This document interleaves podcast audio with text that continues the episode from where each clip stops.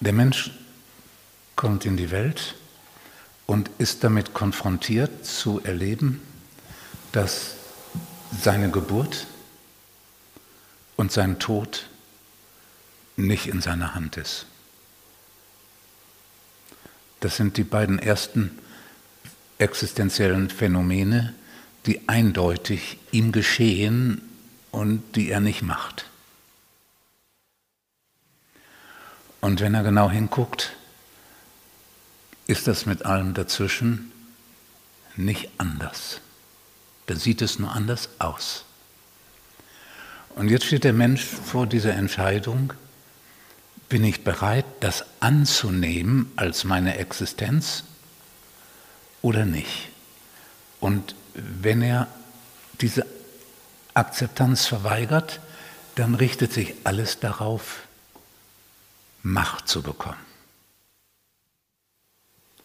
Selbst Macht zu bekommen und die Macht, die über Tod und Geburt entscheidet, nicht anzuerkennen.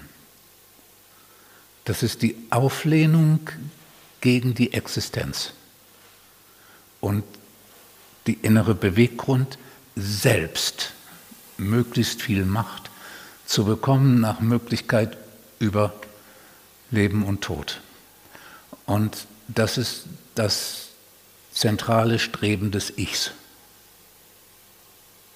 Und weil sich das gegen die Existenz, gegen die Unendlichkeit richtet und dann immer auch gegen den Mitmenschen, umfasst das Ganze die Tatsächlichkeit des Bösen. Das Entscheidende ist, ich will die Macht haben. In dem Bild von Luzifer ist das auch schön versinnbildlich. Ne? Ich will die Macht haben. Ich will die Macht, die da ist, nicht anerkennen, sondern selbst die Macht haben. Im kleinen Ausmaß, im größeren Ausmaß, da geht es dann um das Ausmaß. Aber das ist der entscheidende Punkt.